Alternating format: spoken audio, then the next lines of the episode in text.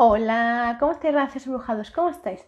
Yo soy Ana María, soy autora de la saga Clarifica tu reflejo y este siguiente ratito os estoy clarificando nuestro reflejo. Vamos a permitirnos sentir esa magia que existe aquí en nuestro corazoncito y que desea que siempre tú la manifiestes, que siempre la entiendas, importantísimo.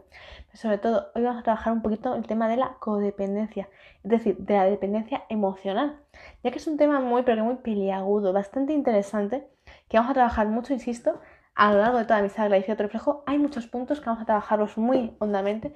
También tengo muchas historias, muchos cuentecitos, muchos diálogos donde vamos a trabajarlo ahí al detalle, al milímetro, para que no te quede ni una sola duda. Pero quiero tocar un poquito por encima, muy superficial, pero espero que este consejito te ayude muchísimo. En primer lugar, para saber qué es la codependencia real.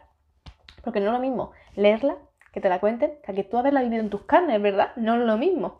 Pero cuando una amiga te lo cuenta, todo perfecto tú puedes sentir su emoción, puedes sentir su tristeza, su dolor, su angustia, pero cuando lo vivimos realmente en nuestras carnes, ahí es cuando realmente todos palidecemos, de repente nos ponemos la, mano sobre la cabeza y madre mía, ¿qué me está pasando? ¿Por qué me sucede esto? ¿Y cómo lo evito? ¿Cómo lo soluciono? ¿Y qué hago? Porque cuando algo, un sentimiento de esta forma se te mete en la cabeza, es difícil.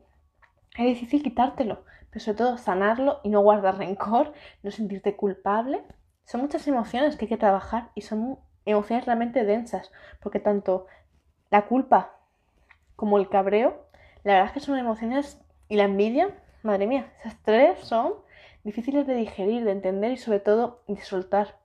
Porque muchas veces lo que se tiende a hacer es de, se me ha pasado ya.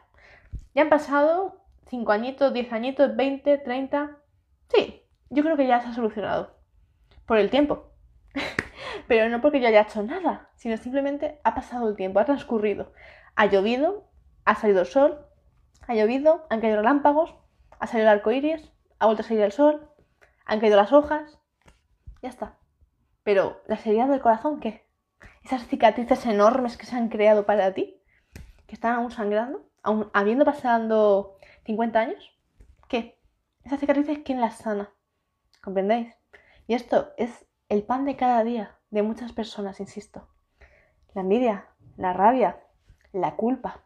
Son tres heridas muy grandes que pocas personas se permiten sanarlas, es decir, retirar toda esa carne que está ya podrida, que está pegada una con otra y ya hay de todo ahí. Volver a dejar que se cicatrice bien esa herida, curarla muy bien, permitir que se seque, que se sane, que se regenere y permitirse sobre todo crear nuevos pensamientos, crear nuevas conductas que no le hieran y que por supuesto evite, por supuesto, adentrarte otra vez en esa situación, en ese desglose, en ese círculo vicioso que una y otra vez la mente no educada, con mala gestión emocional, regresa una y otra vez. Insisto, cuando no aprendemos a clarificar nuestro reflejo, ¿qué ocurre? Uno no es capaz de gestionar sus emociones, no las conoce porque no se conoce a sí mismo. Simplemente esa persona lo que ha hecho ha sido, sin darse cuenta, de forma inconsciente, insisto, de forma inconsciente, ha imitado a mamá y a papá, a la tía y al tío, al abuelo y a la abuela, al amigo de tu madre, a la amiga de tu madre, así sucesivamente, así es como está tu entorno. sin darte cuenta, tú eres un niño, eres una niña y estás subiendo un montón de información y también de tus profesores también. Entonces, de niños somos esponjas, estamos constantemente llenos de estímulos externos que nos están captando la atención, estamos con los ojos bien abiertos mirándolo todo y todos queremos ser adultos. Estamos observando, estamos ahí deseándolo de, ay, voy a ser mayor, voy a ser como papá y mamá. ¿Comprendéis? Entonces esto es muy importante. Que cuando somos niños queremos saberlo todo, todo, todo, todo, todo y aún nos falta. Y aquí miramos a nuestros mayores referentes, nuestros dioses, papá y mamá. Porque esa es la gran verdad. Tú cuando naces, a quien más quieres eres a mamá y a papá. Hasta que mamá y papá, depende la familia, te educan ellos mismos o te educan la abuela y el abuelo. O el maestro y la maestra. O la niñera. O depende, la depende del hogar insisto, pero sí que es la verdad. Tendemos a admirar muchísimo a esas figuras, porque son nuestros adultos, son nuestros consejeros, son nuestros mayores referentes, insisto. Es cuando tú te sientes mal, te encuentras mal, ¿tú a quién le pides ayuda? Cuando eres un niño pequeño. Cuando tenías 5 años, ¿lo recuerdas? ¿A quién le pedías ayuda? ¿A tu mamá, a tu papá, al vecino? ¿A quién le pedías ayuda? Pues esas son las personas que más te han inculcado unas ciertas pautas, unos ciertos valores, unas ciertas unos ciertos pensamientos, un estilo de vida. Entonces tú tienes que ahí observar, Tienes que darte cuenta de si realmente sus consejos, sus hábitos de vida, su estilo de vida, su forma de interactuar con el mundo externo era correcto o incorrecto. Y esa es tu tarea, el darte cuenta tú si era bueno o malo.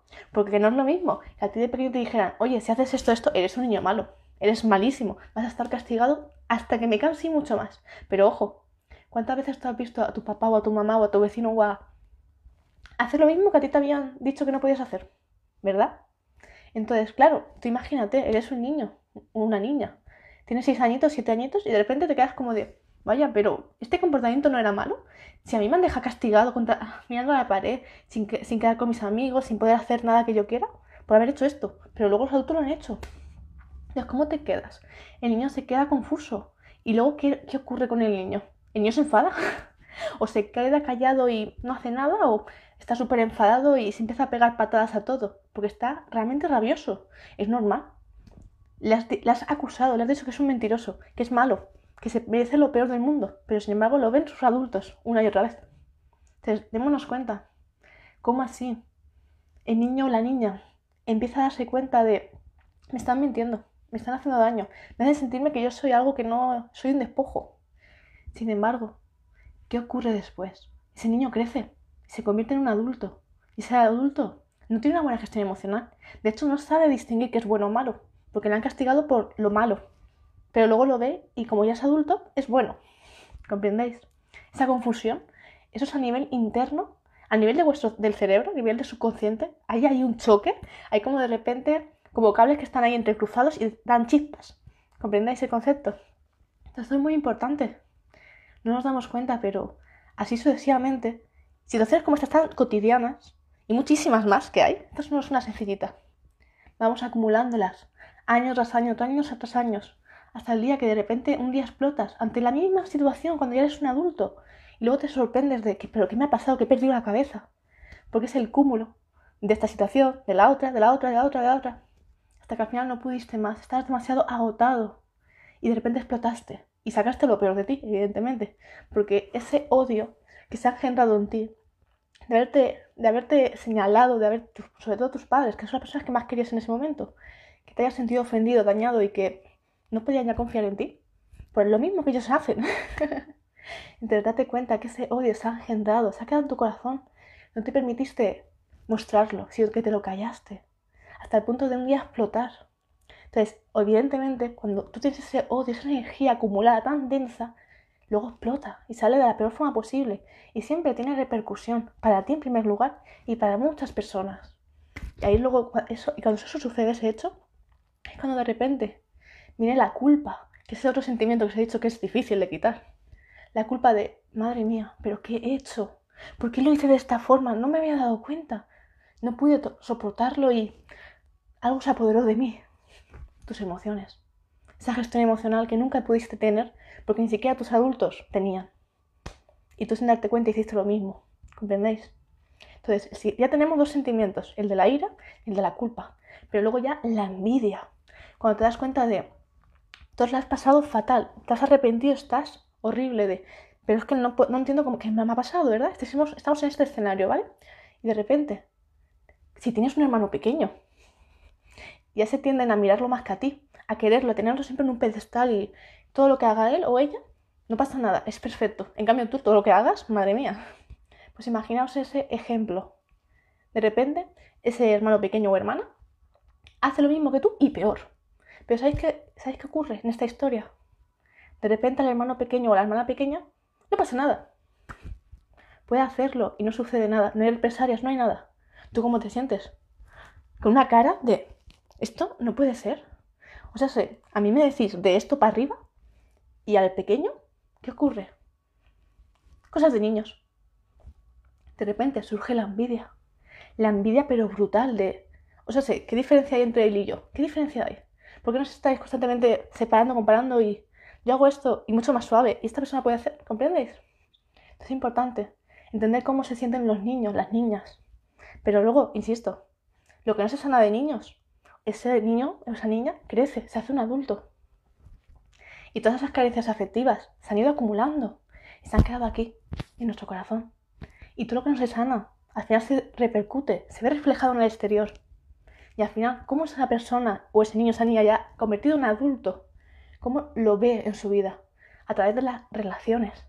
Porque siempre va a encontrarse con alguien, lo puedo asegurar, se va a encontrar con alguien que le remueva todas esas heridas del ayer, donde se sienta enfadado, culpable y con envidia. Entonces, ¿veis cómo es muy importante la gestión emocional? El saber clarificar tu reflejo, el saber conocerte, el saber entenderte, el saber respetarte, el saber soltar las emociones que un día te han podido llegar a doler, pero muchísimo. Es muy importante saber discernir qué es correcto e incorrecto. Y sobre todo, si tú has visto que tus adultos, tu entorno, no ha actuado correctamente, tú no seas como ellos. Marca tú la diferencia. ¿Te van a rechazar? Por supuesto que sí. Pero lo importante es, ¿tú vas a permitir rechazarte a ti mismo o a ti misma? Porque eso realmente sí es doloroso. El tú verte ante el espejo y no quererte. Por querer encajar en ese lugar. Entonces, ¿vale más la pena renunciar a todo esto? Crearte de nuevo un lugar tú, pero siendo tú mismo. Y amándote de verdad tú y respetándote tú. Insisto. Es un paso muy difícil, os lo puedo asegurar. ¿Merece la pena? Sí. Porque al menos te tienes a ti. Y si uno no se tiene a sí mismo, no tiene nada.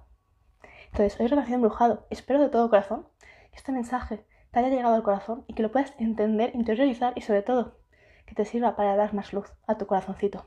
Porque muchas veces lo que nos falla es eso, el tener el coraje suficiente para amarnos a nosotros mismos y vernos en todas nuestras polaridades.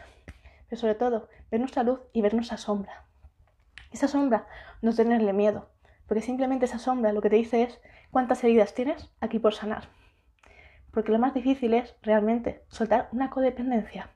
Porque esto que o sea, todo lo que acabo de contaros, lo que normalmente suele suceder es que la codependencia es el sentimiento de no querer soltar esa relación, esa familia, ese entorno, ese trabajo, ese lugar. Y aunque te estés literalmente muriendo, no lo sueltas. Porque es un sentimiento de tan arraigado de es que es mi familia, es que es mi pareja, es que es mi trabajo, es que es todo lo que yo he estado ahí, soy eso. Cuando realmente no es cierto. Entonces, es muy difícil la codependencia soltarla, pero también es muy necesario cortarla. Por eso os insisto tanto, hay que liberarse, hay que sanar y nunca estés rodeado de personas que no te merezcan. Por ello, insisto, date tú tu lugar, clarifica tu reflejo y date esa oportunidad tú de cambiarte, de realmente encontrarte a ti, insisto. Porque durante ese proceso, que son duelos personales, cortes de son cierres de ciclo, cortes energéticos y físicos también. No hacer heridas, ¿no? Eso no, una forma de hablar. Pero es importante que mientras que sucede este proceso, tú te estás puliendo, te estás conociendo, te estás convirtiendo en esa persona tan maravillosa que aún no has conocido, pero la estás conociendo y la estás creando. Así que gracias, embrujado, gracias de todo corazón. Y bueno, para aquellos que no me conozcáis, me presento. Yo soy Ana María, soy autora de la saga Clarifica reflejo. Y recordad que solo podéis comprarla, adquirirla únicamente en mi página web, la cual os dejo a continuación en la cajita de descripción. La vendemos desde España a España y a Latinoamérica. Abrazos infinitos, gracias de todo corazón. Feliz noche, feliz día para todos. Besitos.